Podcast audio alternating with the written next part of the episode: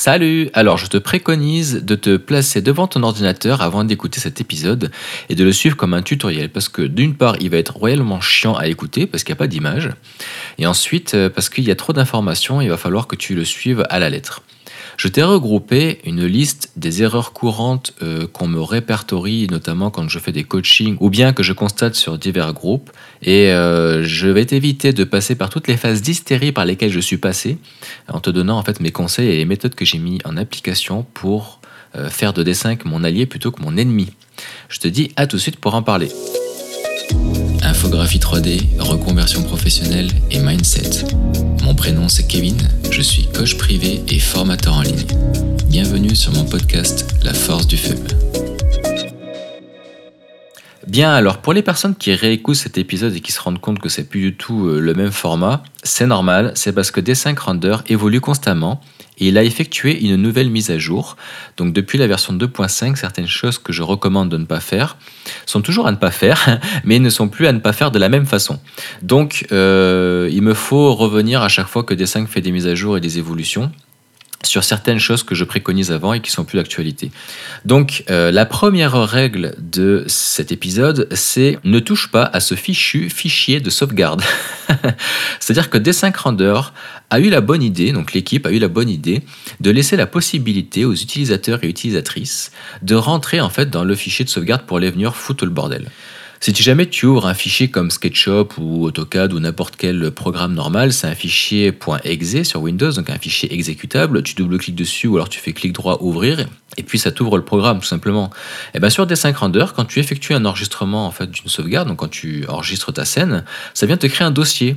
Donc ce dossier-là, en fait, si tu veux l'ouvrir pour ouvrir ta scène, en fait, ça va, tu vas double-cliquer dessus et puis tu vas rentrer dedans. Et après, tu vas te retrouver avec d'autres fichiers qui comportent des dossiers, avec d'autres fichiers, avec des sous-dossiers, d'autres fichiers, etc. Et puis, euh, ça va vite devenir problématique parce que tu vas commencer à venir un petit peu foutre ton petit grain de sel et te prendre pour... Euh, un petit génie de l'informatique, et tu vas renommer tes trucs, et puis tu vas déplacer, modifier des choses que tu sais même pas pourquoi tu fais ça. Et là, après, tu vas pleurer parce que tu vas dire, je comprends pas, ma sauvegarde elle est corrompue, ou ma scène elle marche plus, etc. Donc, euh, la première consigne qu'il faut que tu respectes, comme si c'était un mantra que tu vas respecter et vouer un culte avec des totems et des bougies chaque soir avant d'aller te coucher, c'est ne touche pas ce fichu fichier de sauvegarde. Je t'assure que tu vas te taper des crises d'hystérie si jamais tu viens trop trifouiller dedans. Donc ça veut dire quoi? Ça veut dire ne pas renommer des fichiers dedans, ne pas les déplacer, ne pas en rajouter, ne pas en supprimer. Euh, ensuite, ce fichier de sauvegarde là, ce dossier de sauvegarde là, il faut pas le déplacer. En tout cas, pas dès euh, les premiers instants. C'est-à-dire qu'au début, quand tu vas créer ta scène, il va te créer ce fameux dossier de sauvegarde. Tu vas le placer. Ensuite, je te préconise d'attendre euh, deux ou trois sauvegardes après avoir enregistré ce premier fichier que tu estimes comme étant des sauvegardes qui sont stables parce que tu n'as pas eu de problème avec avant de le supprimer. Pourquoi? Parce que D5 fait souvent un lien entre le premier, euh, la première sauvegarde et la seconde. Euh, et donc, si tu jamais tu, euh, tu déplaces le fichier numéro 1 alors que tu es sur le 2 et que tu veux faire un enregistrement par exemple de la troisième sauvegarde, ça se peut qu'il y ait encore besoin de faire le lien avec le premier pour, euh, pour essayer d'enregistrer le troisième. Donc je te préconise à partir du troisième de, supprimer le premier et le deuxième si tu n'en as plus besoin, mais de ne pas toucher euh, à ce premier fichier de sauvegarde tout de suite. De toute façon, lorsque tu vas commencer à créer tes scènes, au début elles sont pas très lourdes, donc c'est pas très grave. Et après, au fur et à mesure que tu vas enregistrer tes sauvegardes, eh bien, euh, d'ailleurs je te déconseille en parenthèse de faire des contrôles S parce que ça va, sauvegarder par-dessus ta scène. Donc si jamais déjà tu avais fait une sauvegarde, un truc que tu pensais être bien mais qui finalement n'est pas bien, mais tu pourras pas revenir en arrière pour faire tes modifications. Déjà parce que sur euh, D5 Render, les contrôles Z euh, sont pas très efficaces. Il n'y a pas beaucoup d'historique de, retour en arrière possible. Et en plus, des fois, euh, juste un premier contrôle Z et puis après, tu n'es même plus capable de retrouver la texture que tu as modifiée. Donc c'est très perfectible de ce côté-là. Et ensuite, parce que j'ai constaté que des fois, en faisant des contrôles S, il y avait des problèmes de sauvegarde.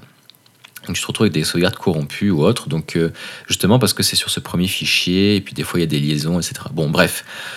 Donc je te préconise de faire des V1, des V2, des V3 pour chaque euh, euh, jour que tu enregistres. Moi, ce que je fais, c'est que chaque jour, je vais enregistrer un fichier. Je vais commencer par euh, nommer mon fichier par la date du jour. Ensuite, ça va être le nom du client ou du projet, la référence, puis la version. Version 1, version 2, version 3. Après, tu peux t'ajouter des trucs comme avec toi, sans toi, toi plat, toi pignon, peu importe, c'est pour te donner des références, mais il faut vraiment pas que tu marques final, parce qu'au final, c'est jamais vraiment des finales en soi. Ça va devenir des finales V1, V2, finale, euh, euh, super finale ultime euh, de la mort qui tue, qui est plus vrai que l'ancien final. donc, il n'y a jamais vraiment de finale en soi, on revient toujours sur des projets, donc il vaut mieux marquer des V1, V2, V3 en fonction des jours. Donc ça, c'est ma première règle. Ne touche pas ce fichier de sauvegarde. C'est de la nitroglycérine. La seconde règle, c'est le fichier de sauvegarde, enregistre-le toujours en local. Ne l'enregistre pas sur un dossier, enfin dans un dossier ou euh, dans euh, un chemin de destination qui est actualisé par un service d'actualisation cloud ou euh, un serveur. Ça peut être Google Drive, OneDrive ou autre, peu importe. La problématique, c'est que si jamais tu travailles directement sur un serveur ou sur un fichier qui est actualisé par Google Drive ou autre, à un moment donné, tu vas te retrouver avec des conflits. Pendant que Google actualise et enregistre la sauvegarde que tu as fait avec un contrôle S par exemple ou autre, toi tu vas travailler et euh, tu vas peut-être faire un contrôle S ou sauvegarder en même temps sans le savoir que c'est en train d'actualiser sur le drive et tu vas te retrouver avec des sauvegardes corrompues. Euh, donc là tu vas perdre ton travail sans jamais pouvoir le récupérer juste à cause de ça. Donc ça n'arrive pas tout le temps, mais ça arrive. Et quand ça arrive aussi, ça, peut causer des problèmes d'instabilité. Donc tu n'as pas forcément des pertes de données parce que ta sauvegarde s'est fait plus rapidement que l'actualisation ou autre. Mais par contre, tu vas te retrouver avec des très grands ralentissements. Tu vas pas comprendre pourquoi ça fait un quart d'heure que ça charge alors que tu as, juste importé un arbre qui s'actualisait en 5 minutes avant. Bref, je te conseille dans cette seconde règle de la suivre aussi à la lettre et de ne pas enregistrer sur quelque chose qui s'actualise et de placer ton fichier de sauvegarde à chaque fois sur ton bureau ou alors sur un SSD. Donc je ne vais pas rentrer dans les termes techniques euh, super chiants, mais il faut savoir que ton disque principal, ton disque C, c'est un disque qui est plus performant que les disques traditionnels et donc il vaut mieux mettre les programmes sur ce disque-là et en fait désencombrer le disque principal en mettant toutes tes ressources, tes textures, tout ça sur un disque dur externe euh, ou sur un autre disque dur, mais euh, fait pour le stockage. Donc souvent, ils ont beaucoup plus de, capacité de stockage et ils sont moins chers. Donc euh, voilà. Donc les HDD, en fait, c'est les disques durs traditionnels, les premiers disques durs qui sont sortis avant l'arrivée des SSD. Et euh, ils sont moins rapides en temps de, traitement des données. Tu as aussi des risques de perdre plus facilement tes données si jamais tu as un crash, c'est-à-dire ton disque dur tombe ou alors le disque qui tourne à l'intérieur à, à 700 km/h a rencontré un grain de poussière, puis d'un seul coup ça a craché. Bref. Et donc, si jamais ton ordi brûle ou pour X raison, tu as une coupure, une surtension ou autre et ça crame, et bien là, dans ce cas-là, euh, ça va être beaucoup plus facile de récupérer tes données sur un disque SSD que sur un HDD. Je commence à rentrer dans un terme trop technique. Donc, euh, sauvegarde toujours sur un euh, SSD, sur ton, euh, sur ton disque C, sur ton bureau, comme ça tu es sûr que c'est un, disque performant. Et puis après, tu supprimes au fur et à mesure que tu fais des V2, V3, V4, V5. À partir de la V3, et eh ben, tu peux commencer à supprimer la V1, la V2. Puis après, quand tu vas arriver à la V10, par exemple, bah, tu vas supprimer jusqu'à la V7, V8. Comme ça, tu vas te garder les deux dernières en backup. Et ça t'évite de surcharger en fait ton disque dur parce que chaque sauvegarde des 5 peut facilement faire 2 gigas, donc après 2 plus 2 plus 2, ça peut vite monter. Ça t'évite de euh, faire des contrôles S, d'avoir des sauvegardes corrompues, et en plus ça te fait des backups que tu fais toi-même manuellement, comme ça tu es capable de revenir en arrière si jamais un client revient sur sa décision d'avant ou pour X raison. Donc ça, c'est une astuce professionnelle que je te recommande. C'est chiant, il faut y penser, surtout si tu enregistres qui pas en local. Mais si tu enregistres en local et que tu n'enregistres pas sur un serveur, bah, ça implique à chaque fois, faut que tu penses quand tu as fini ton projet, et bah, de copier en fait ta, scène et puis de la mettre sur le serveur, elle, la copie, pour, euh, pour être certain que si jamais il y a un souci avec ton disque principal en local, et ben tu es une sauvegarde. Faut toujours avoir des sauvegardes, hein. faut toujours faire des copies de tes derniers projets une fois que tu as fini de travailler avec. Fais toujours des copies de ta copie. C'est un autre conseil que je te donne. Et donc enfin, on arrive à la troisième règle qui est de passer toujours par le plugin D5 Converter. L'équipe de D5 a créé un plugin propre à chaque modeler sur lequel il est développé. Donc pour revenir sur SketchUp, puisque moi c'est euh, le modeler 3D que j'utilise, eh bien euh, il y a un plugin euh, qui te permet de faire une synchronisation en temps réel en fait des écrans de la fenêtre SketchUp avec la fenêtre D5 Render. Donc c'est le le Live 5, qu'on peut retrouver sur d'autres logiciels spécialisés en ArchViz tels que Enscape ou sur Lumion, etc. Et donc ce plugin s'appelle le D5 Converter. Donc tu l'obtiens directement sur le site de D5, sur la première page où tu télécharges D5 Render, tu descends plus bas, puis tu vas tomber sur le lien de téléchargement du plugin D5 Converter en lien avec le modeler que tu utilises. Une fois que tu vas l'avoir installé, quand tu vas ouvrir ton modeler, il va être automatiquement intégré dedans. Et lorsque tu vas ouvrir ton modeler et que tu vas cliquer sur le plugin D5 Converter, si jamais D5 n'est pas ouvert, il va l'ouvrir automatiquement, en théorie, si tout se passe bien.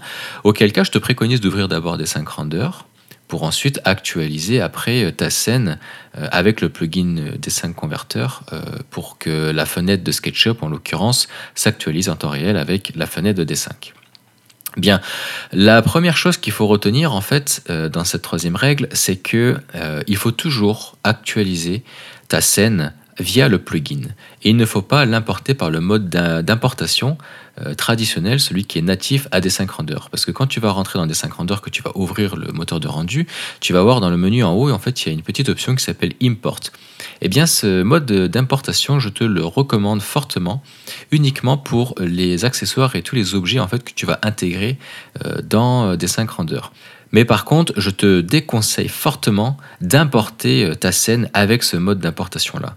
Je te recommande toujours de utiliser le plugin D5 Converter pour actualiser ta scène dans D5 Render. Et en fait, ce qui va se passer, c'est que bah, le fichier euh, SketchUp va se transférer automatiquement dans Dessin. Donc tu vas le retrouver comme si tu l'avais importé avec le mode import, sauf qu'il se sera importé euh, par le biais du Dessin Converter.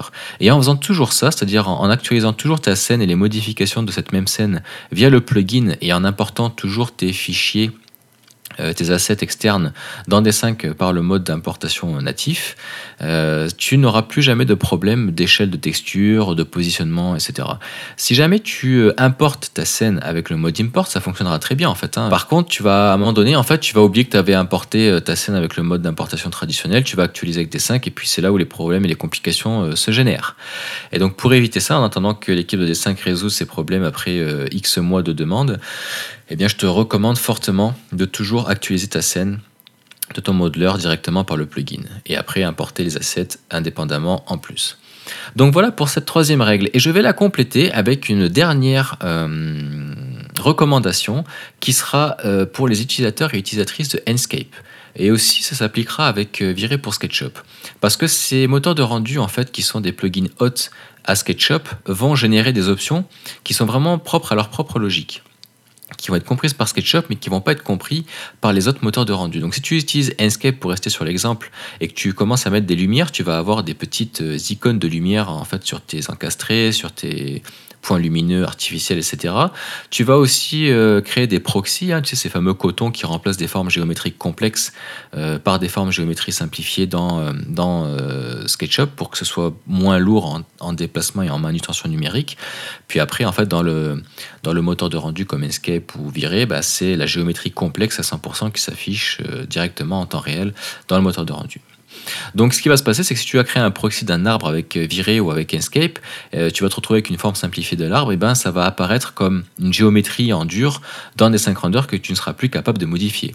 Parce que je ne sais pas si tu le sais, mais des 5 renders, contrairement à 3ds euh, Max, Twinmotion ou autres, des logiciels qui, sont capables de comprendre la hiérarchie des groupes, et ben Lumion, des 5 renders, etc., ben, eux, ils vont se localiser ils vont se focaliser uniquement sur les textures. Donc euh, les groupes de ta chaise euh, qui comportent le dossier, les pieds, etc., lui, il s'en fout en fait, il va garder que les textures.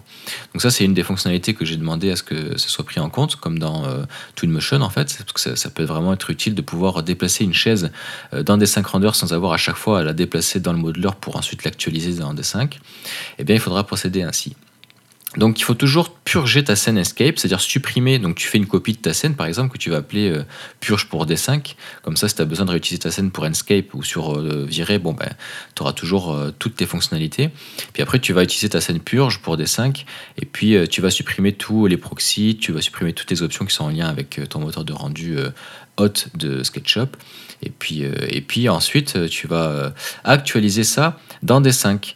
Et surtout, tu fais attention à ce que chacun de tes euh, mobiliers, de tous euh, tes, tes, géométries, si tu veux, dans, des, dans SketchUp, soit sur des balises, donc sur des calques. Parce que s'il y en a qui se retrouvent sans balises, ça peut se retrouver euh, avec des conflits dans des 5 renders ou qui, des objets qui disparaissent ou qui ne sont pas reconnus. Donc ça, c'est une première chose extrêmement importante. Et enfin, tu peux te retrouver aussi avec des petits problèmes de texture. Alors ça fait soit des petits carrés qui apparaissent dans des 5 renders sur euh, les surfaces, soit ça fait des zébrures ou autre.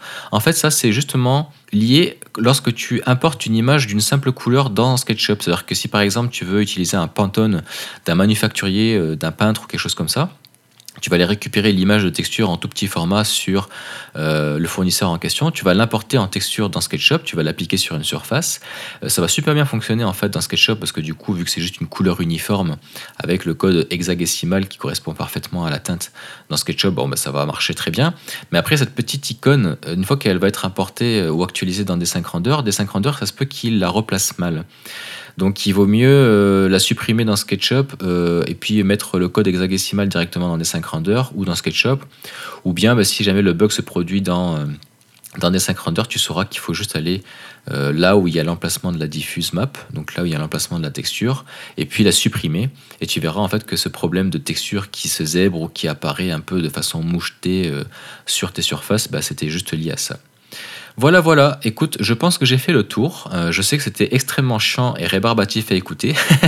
Même moi, je pense que hum, qui connaît euh, des 5 renders presque sur le bout des doigts euh, depuis les dernières fonctionnalités qu'ils ont ajoutées, qu'il va falloir que, que je me renseigne, ça me saoulerait de m'écouter. Donc, respect à toi si tu m'as écouté jusqu'au bout, puis encore plus respect si jamais tu réécoutes mon podcast pour le sur comme un tuto. De toute façon, je vais parler de ça avec des images et puis des vidéos dans ma formation DAD5 euh, que je vais offrir gratuitement sur mon groupe euh, pour les personnes qui me suivent euh, dès le début et puis, et puis donc ça va te permettre de, de suivre plus facilement en fait les fonctionnalités que je t'énumère. Voilà, écoute, si jamais tu me découvres pour la toute première fois, bah, je t'invite à me laisser des étoiles, c'est pour l'ensemble de ma chaîne et c'est pas par épisode, donc une fois que c'est fait, il n'y a plus besoin de le refaire.